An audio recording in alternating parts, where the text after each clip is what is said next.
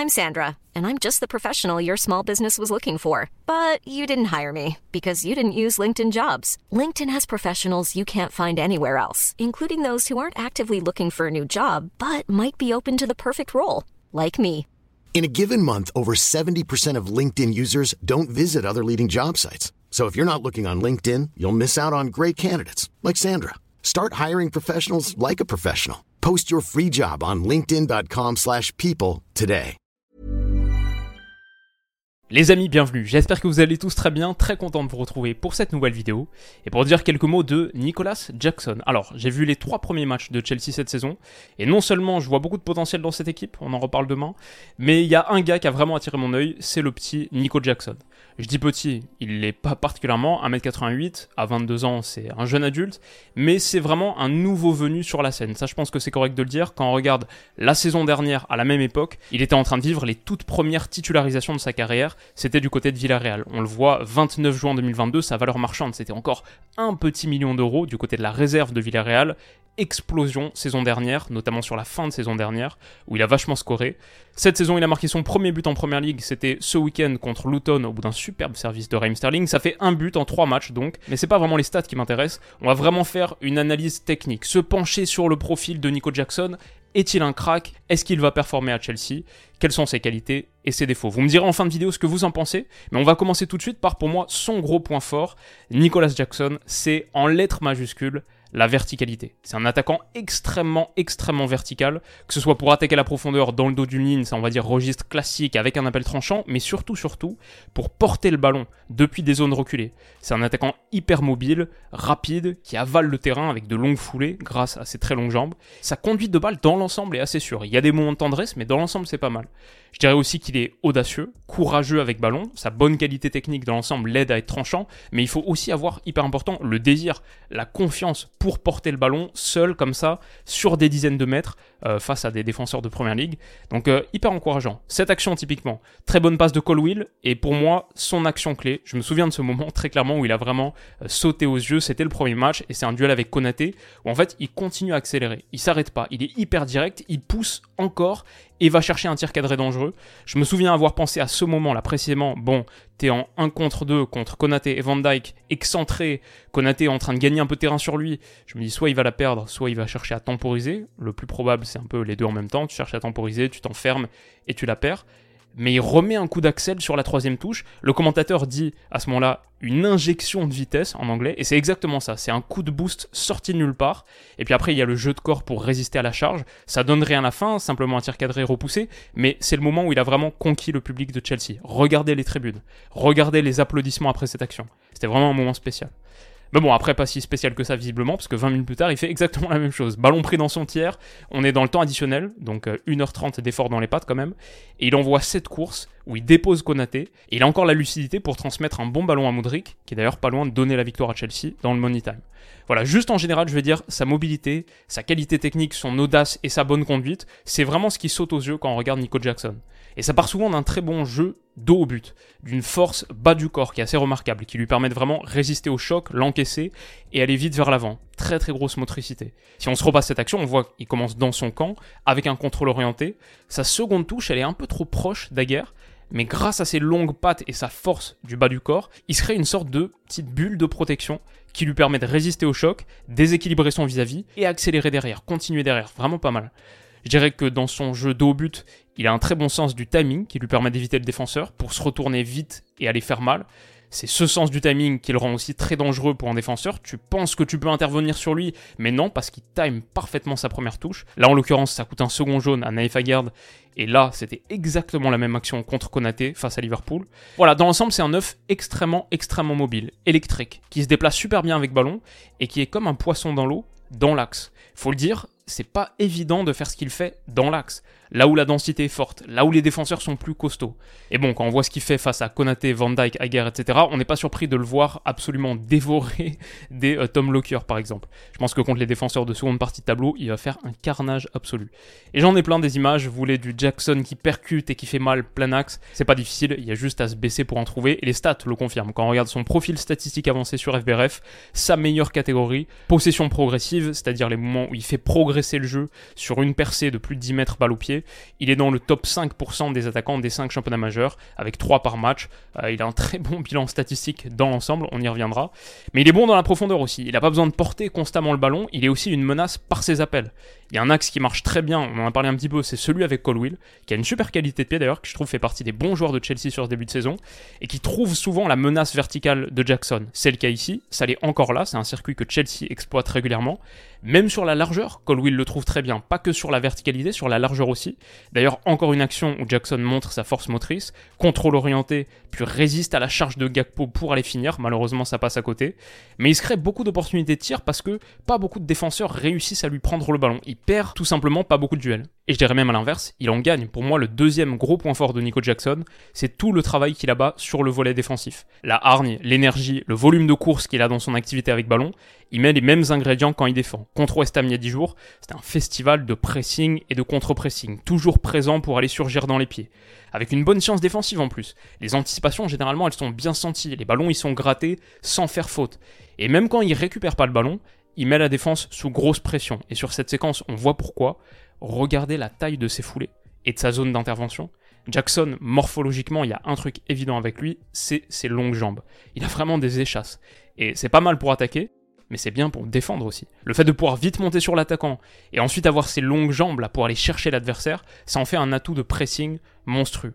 Et au-delà de ses qualités athlétiques, dans l'ensemble, je dirais qu'il sent bien le jeu, ce qui l'aide à anticiper. Et comme on a dit, sa science défensive, sa supériorité physique fait qu'il fait rarement faute. Donc il gagne des ballons très très intéressants. alors je pense que toute cette activité défensive, elle va beaucoup l'aider. Un, pour avoir de l'impact. Euh, aujourd'hui, le foot, c'est du foot total pour quasi tout le monde. Quasi tout le monde. Euh, presque tous les attaquants doivent défendre et doivent apporter quelque chose sur la phase sans ballon pour avoir de l'impact, pour être impactant sur les deux phases du jeu. Mais le deuxième point, c'est que je pense que ça va beaucoup l'aider à s'intégrer, à prendre confiance. On y viendra sur les défauts, il peut être encore assez brut, avoir du déchet, mais le fait d'aller contre-presser sur chaque ballon perdu, ça lui donne systématiquement une opportunité d'aller rattraper son erreur. Et en Angleterre, ils adorent ça. Et enfin, la troisième grosse qualité, pour moi les plus contextuelles, mais peut-être un peu sous-estimée, c'est sa relation avec Raheem Sterling, son entente avec Sterling, qui fait un top début de saison, lui aussi d'ailleurs, qui est en super forme, ça aide. Mais il y a vraiment un beau duo qui est en train de naître. Deux gars qui se comprennent bien et qui se trouvent très bien qui ont le même point fort, évidemment, c'est la mobilité. Et du coup, ça fait deux gars qui, en contre-attaque, peuvent se suivre, hyper important, peuvent s'appuyer l'un sur l'autre, peuvent étirer des défenses ensemble. Un mec qui t'attaque dans le grand espace, euh, si t'es en nombre, tu peux l'orienter, réduire son danger, mais quand ils sont deux, ça ajoute tellement d'options, c'est tellement plus dur à défendre et ça marche bien entre les deux. Ils sont assez complémentaires. Jackson plus de taille, peut-être plus calibré pour finir. Sterling plus agile dans les petits espaces, plus passeur. Mais ils inversent régulièrement les rôles aussi. Jackson avec son super jeu de haut but, il est très utile pour trouver Sterling lancé par exemple. Ouais, c'est vraiment une liaison intéressante qui est en train de se former. Elle est encore jeune, c'est encore le début. Mais si Sterling continue à être aussi étincelant qu'il l'est sur ce début de saison, si Jackson continue à progresser, on a peut-être un des duos importants de Première League cette saison. Alors, il y a aussi quelques axes d'amélioration. Pour Nicolas Jackson, je vais dire d'abord la finition. Son premier but en première ligue, il a pris trois matchs à venir, alors qu'il a eu quand même quelques grosses occasions. Par rapport à d'autres, il m'a pas donné l'impression d'être un tueur. Et pour le coup, ça peut être un peu problématique parce que Sterling non plus. Mais là encore, si on regarde les stats, c'est plutôt rassurant parce que historiquement, c'est pas un truc, c'est pas une tendance qui dure depuis un moment. Historiquement, il surperforme même un petit peu ses expected goals. Donc euh, à voir sur la durée ce que ça donne. Une vraie faiblesse en revanche, où pour le coup le sample size il me semble suffisant pour l'affirmer, c'est dans les airs. Malgré son mètre 88, Nicolas Jackson, il n'est pas très bon dans les airs. Il utilise pas bien le haut de son corps, que ce soit pour tenir sa position sur un long ballon, soit pour prendre le dessus sur son vis-à-vis dans la surface, ça lui coûte des occasions gâchées, mais aussi simplement des ballons qui sont pas transformés en occasions, des situations qui ne deviennent pas des occasions. Et là aussi, les stats le confirment, là c'est assez désastreux, 15e centile, 85% des attaquants des 5 championnats majeurs font mieux que lui sur le nombre de duels aériens gagnés par match. Et puis enfin, c'est vrai, il y a des moments de tendresse technique, il porte énormément le ballon, ça vient avec du déchet, il y a des moments où la prise de décision peut être un poil meilleure, là je pense qu'il manque la killer pass pour Chilwell, il doit lui mettre dans l'intervalle, pas dans son dos évidemment. Maintenant, c'est peut-être ce qui vient aussi avec son fort volume. Un gars qui produit autant, voilà, comme on a dit, euh, top 5% en possession progressive. Ouais, quand tu crées autant, quand tu portes autant le ballon, ça vient avec du déchet. Il est aussi très très haut dans les classements de passes décisives, de passes décisives créées. Il aurait pu en avoir plus encore si ses partenaires avaient mieux fini. Goal creating actions, quatrième centile, mais la stat qui m'intéresse, c'est surtout ici. Pourcentage de dribble réussi, il est 98e centile, top 2%. Il a assez peu de déchets dans ces moments d'élimination, ça c'est clair. Dans l'ensemble, c'est un attaquant extrêmement volumineux, qui produit beaucoup, un défaut qu'on n'a pas encore souligné, et il est réel, la discipline quasiment un carton jaune tous les deux matchs. C'est sa pire catégorie. Premier centile, c'est peut-être l'attaquant des cinq championnats majeurs qui prend le plus de cartons jaunes par match. Et c'est vrai, il en est déjà à deux en trois rencontres de première ligue pour l'instant. Attention à éviter les suspensions. Alors bilan, Nico Jackson est-il un crack? Euh, je veux dire, ça dépend de comment on définit crack. Si c'est euh, talent générationnel, cheat codé en mode Bappé Haaland, non. Il euh, n'y a aucune partie de son jeu pour moi où il est à 11 sur 10, où on voit vraiment un truc euh, mutant, euh, alien. Par contre, est-ce qu'il a le potentiel pour être un des très bons attaquants de première ligue sur les années à venir? Ouais, pourquoi pas. Pochettino pense encore plus. Il dit, il peut devenir un great de la première ligue, un grand de première ligue, même une petite relation avec l'histoire donc. Il a le numéro 15, le numéro que Drogba portait sur ses premières saisons à Chelsea. Perso, je le trouve encore tendre, avec du déchet c'est vrai, maintenant je pense un peu compensé par tout le volume et toute sa production. Mais voilà, le gars, il a joué 3 matchs de Première Ligue. 3 matchs de Première Ligue à 22 ans. On peut imaginer que la progression, il y a encore une belle marge à aller chercher. Et ce qui montre, c'est super intéressant. Dans un club qui a énormément dépensé, qui est en flux constant, qui est instable, c'est vrai, mais qui, à mon avis, petit prono comme ça, je me mouille, est pas si loin que ça de retrouver les sommets. Et dans une ligue qui convient parfaitement à ses qualités, ça il faut le dire, la première ligue pour Nico Jackson, je pense que c'est parfait. En plus avec Raheem Sterling à côté, qui peut épauler sa progression. Et en plus, a priori, à moins d'un retournement de situation sur les prochaines heures, Chelsea va pas prendre d'autres points de cet été. Donc il se retrouve avec un boulevard de temps de jeu devant lui.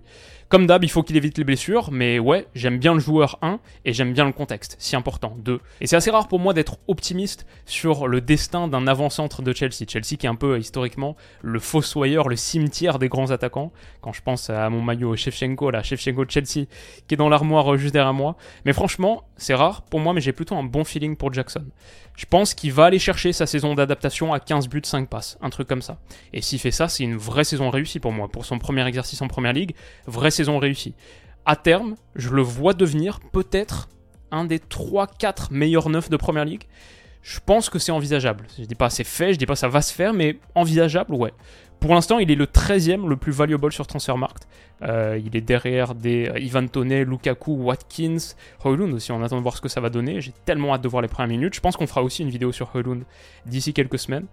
Mais euh, ouais, allez chercher ce quatuor là de tête pourquoi pas. En tout cas, j'aime bien le profil et j'aime bien ce que j'ai vu pour l'instant. On va continuer à suivre avec attention Nico Jackson et notamment à la Cannes aussi qui arrive très vite. Grosse grosse saison pour lui. Les amis, qu'est-ce que vous en avez pensé? Qu'est-ce que vous avez pensé de cette vidéo? Si elle vous a plu, n'hésitez pas à mettre un petit pouce bleu, à me dire comment vous voyez la suite pour Nico Jackson en commentaire, à vous abonner pour pas rater tout le contenu qui arrive et notamment mon classement de Première Ligue euh, très vite. Prenez soin de vous les potes et on se dit à bientôt. Bisous.